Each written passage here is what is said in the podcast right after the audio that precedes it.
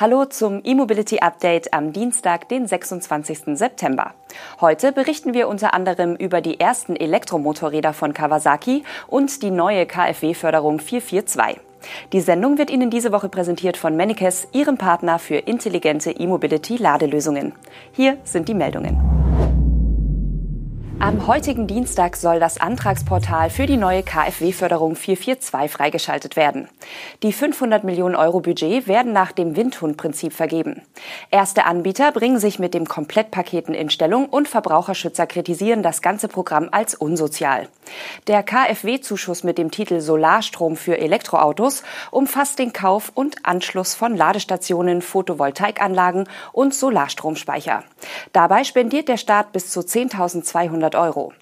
Wichtig zu beachten ist, dass nur alle drei Komponenten zusammen gefördert werden. Ist zum Beispiel bereits eine PV-Anlage auf dem Hausdach montiert, können Wallbox und Heimspeicher nicht separat gefördert werden. Allerdings weist die KfW selbst darauf hin, dass sich noch kurzfristige Anpassungen ergeben können. Daher sollen Interessenten die Förderbedingungen im Merkblatt zum Zeitpunkt der Antragstellung beachten. Mit den 500 Millionen Euro können mindestens 49.000 Anlagen in Eigenheimen gefördert werden, wenn jeweils die maximale Fördersumme abgerufen wird. Liegt die Förderung unter den 10.200 Euro, könnten es einige Anlagen mehr sein.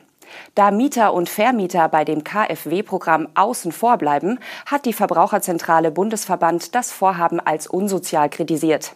Von dem neuen Förderprogramm profitieren nur Eigentümer von selbstgenutzten Wohngebäuden, also genau diejenigen, die eher mehr verdienen und bereits von anderen Förderungen profitiert haben. Zum Beispiel von der E-Autokaufprämie, sagte Verbraucherschützer Gregor Kolbe. Die Förderung sei somit alles andere als sozial. Denn für die 500 Millionen Euro Budget kommen alle Steuerzahler auf, auch wenn sie kein Eigenheim besitzen. Die Verbraucherzentrale kritisiert auch, dass Besitzerinnen und Besitzer von selbstgenutzten Eigentumswohnungen mit Stellplätzen nicht förderberechtigt sind. Dass die KfW-Förderung 442 ein potenziell guter Absatzkanal, aber auch ein Bereich mit hohem Beratungsbedarf ist, haben auch einige Hersteller erkannt und bieten Komplettpakete. Die Bürger von Straßkirchen in Niederbayern haben den Weg für das neue Batteriemontagewerk von BMW freigemacht. Bei einem Bürgerentscheid stimmten am Sonntag über 75 Prozent für die Ansiedlung des Autobauers. BMW will in dem neuen Batteriemontagewerk in Niederbayern pro Jahr 600.000 Hochvoltspeicher für Elektroautos montieren und damit seine Autowerke in München, Dingolfing und Regensburg beliefern.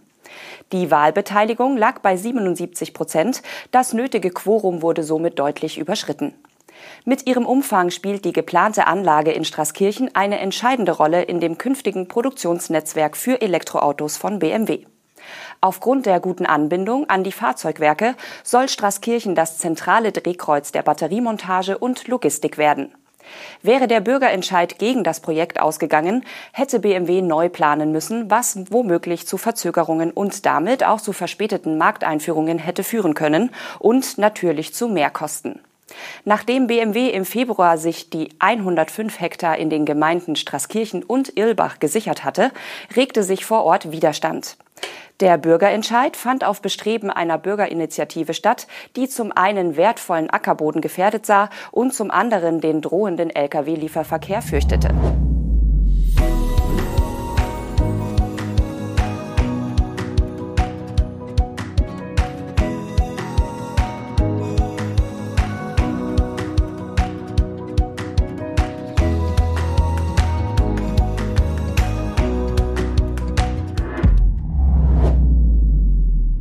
Kawasaki hat seine ersten beiden Elektromotorräder namens Ninja E1 und ZE1 präsentiert.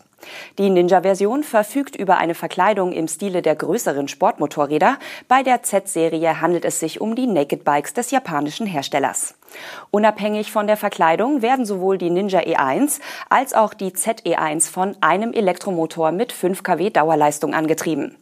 Per E-Boost können temporär bis zu 9 kW mobilisiert werden. Die Höchstgeschwindigkeit beziffert Kawasaki für beide Modelle mit 99 kmh. Dieses Tempo ist aber nur im Road-Modus mit aktiviertem E-Boost möglich. Im Road-Modus sind es maximal 88 kmh, im Eco-Modus gar nur 64 kmh. Die Fahrmodi und der E-Boost werden am rechten Lenkerhebel angewählt.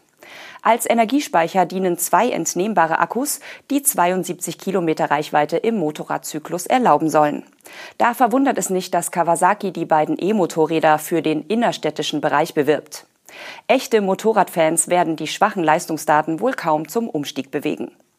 Die Japaner haben sich übrigens bewusst für zwei Akkus entschieden, da diese im Alltag leichter und flexibler transportierbar sind als eine große einzelne Batterie. Jeder Akku wiegt 11 Kilogramm.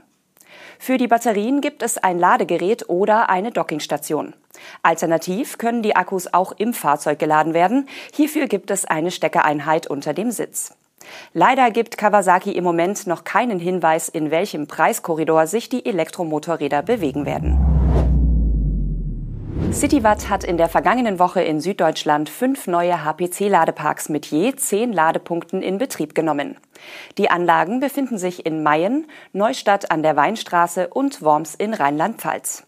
Hinzu kommen die beiden Standorte in Weil am Rhein und La Schwarzwald in Baden-Württemberg. Vier der Standorte sind in unmittelbarer Nähe von Dena Gartencentern gelegen, während sich der Standort in Mayen in einem Gewerbegebiet befindet. Citywatt setzt auch bei den neuen Standorten auf die bewährten 300 kW-Lader von Alpitronic. 50 neue Ladepunkte in nur einer Woche sind allerdings auch für Citywatt eine neue Dimension.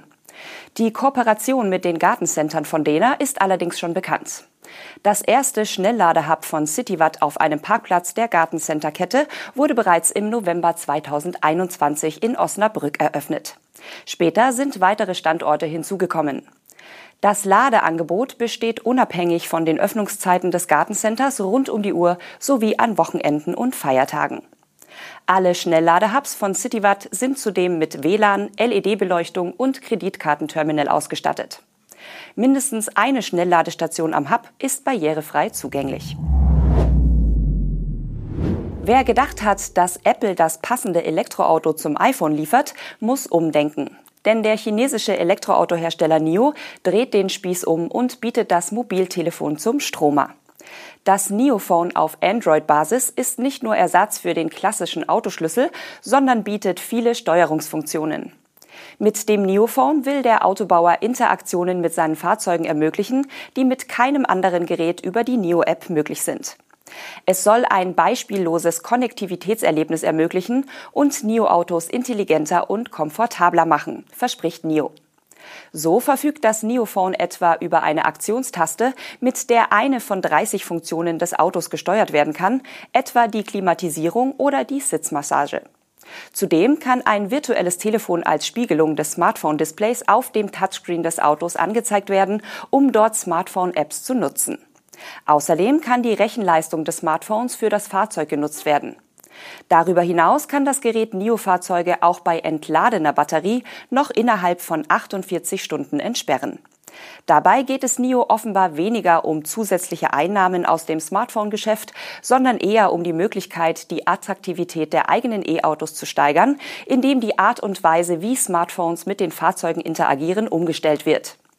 Das NIO-Phone wird in China in drei Varianten zu Preisen zwischen 836 und 964 Euro angeboten. NIO will künftig jedes Jahr ein neues Modell auf den Markt bringen.